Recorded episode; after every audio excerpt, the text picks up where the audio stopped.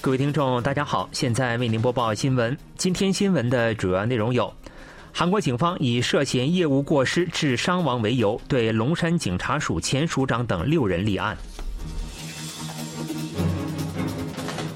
北韩声称向蔚山附近公海发射巡航导弹，韩联参指不属实。韩国在旭日旗争议中时隔七年参加日本国际阅舰式。以下请听详细内容。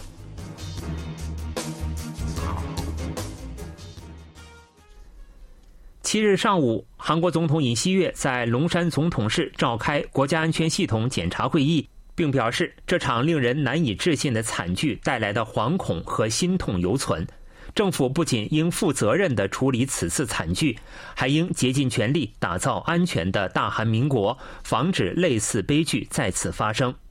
尹锡悦强调，将全面重新研究各类灾难安全事故相关制度，果断改善层层累积的结构性问题。人潮拥挤正是日常生活中可能接触到的典型的危险情况。除了特定设施和对象外，对有可能造成危险的情况，也应从灾难应对的角度着手进行处理。为有效应对各类危险，有必要对安全管理的权限和责任、迅速的报告体系进行全面的制度性研究。尹锡悦承诺将彻底查明与此次惨剧有关的真相，并向国民公开全过程，不留一丝疑点。将根据调查结果对责任人严肃追究责任。政府将通过处理事故，彻底查明真相，全面改革安全管理系统，竭力打造安全的大韩民国。正调查梨泰院踩踏事故的韩国警方，以涉嫌业务过失致人伤亡为由，对龙山警察署前署长李仁宰、首尔警察厅幺幺二状况管理官刘美珍、龙山署情报科长和科长、龙山区厅长朴熙英、龙山消防署长崔成范六人进行立案。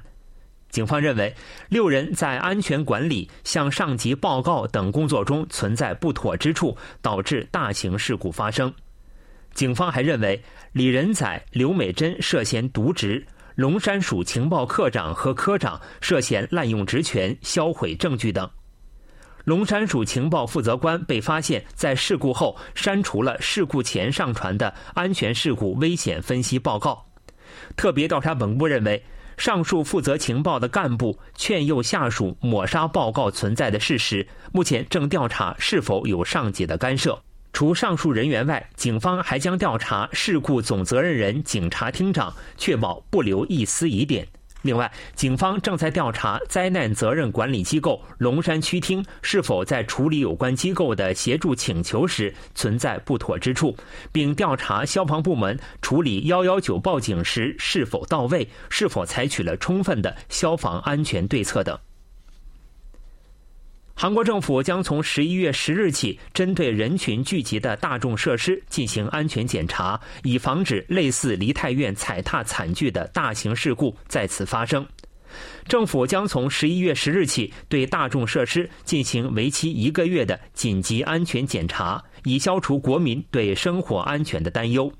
主要安全检查对象包括地方庆典、演出设施。体育场、传统市场等人群聚集场所以及近期事故发生地区。另据统计，自十月三十一日起的六天时间里，共有十一点七万余名民众前往首尔市和二十五个自治区设立的集体灵堂吊唁。目前，位于首尔广场的集体灵堂已经关闭，不过事故发生地龙山区的绿沙坪站灵堂将开放至十一月十二日。以六日上午九时为准，梨泰院踩踏事故已导致一百五十六人死亡，一百九十七人受伤，遇难者中包括二十六名外籍人员。北韩人民军总参谋部声称，从十一月二日起实施了为期四天的应对军事作战，并向蔚山附近公海发射了两枚巡航导弹。对此，韩军表示，北韩的主张不属实，并未发现相关动向。北韩官方媒体朝中社七日刊登了北韩人民军总参谋部对韩美联合空中演习警戒风暴的立场。北韩人民军总参谋部表示，从十一月二日起，针对警戒风暴实施了为期四天的应对军事作战。北韩人民军总参谋部还公开了作战具体内容，但并未提到十一月二日向北方界线以南地区发射弹道导弹的情况。北韩人民军总参谋部针对韩军的应对射击称，作为报复性打击，从咸镜北道地区向距离南朝鲜蔚山市八十公里的公海海域发射了两枚射程为五百九十点五公里的战略巡航导弹。北韩人民军总参谋部还就十一月三日的洲际弹道导弹试射表示，进行了重要的弹道导弹发射，以验证可使敌方作战指挥系统瘫痪的特殊功能战斗部的运作可靠性。对此，韩国联合参谋本部强调，北韩的报道内容并非完全属实。联合参谋本部表示，军方截至目前并未发现或探测到北韩向蔚山附近公海发射巡航导弹的情况。针对北韩核武与导弹等各类威胁的指挥所演习太极演习七日启动。韩国联合参谋本部表示，七日至十日实施二零二二太极演习。此次太极演习旨在熟练掌握应对北韩核导和近期挑衅局面等各类威胁的实战任务执行能力。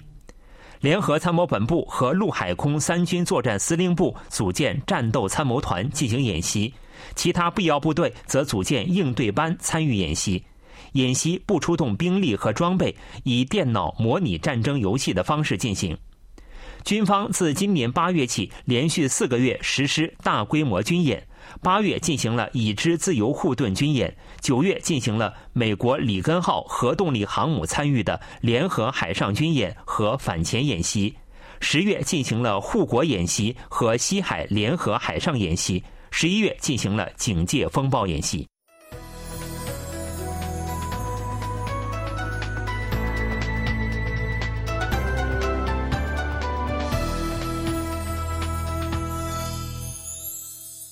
KBS World Radio，这里是韩国国际广播电台新闻节目，欢迎继续收听。韩国总统尹锡悦任命李周浩担任负责社会事务的副总理兼教育部长官，但李周浩的人事听证报告未获国会通过。尹锡悦七日上午批准李周浩的任命案后，随即在龙山总统室向李周浩颁发了任命状。国会于十月二十八日举行了李周浩的人事听证会，不过由于朝野存在意见分歧，李周浩的人事听证报告未获通过。尹锡悦随后再次要求国会截至十一月四日发送听证报告，不过国会仍未予以通过。最终，尹锡悦在国会未通过人事听证报告的情况下进行了任命。随着李忠浩就任教育部长官，政府十八个部门的长官全部就位。尹锡悦政府成立半年后，完成了第一期内阁的组建。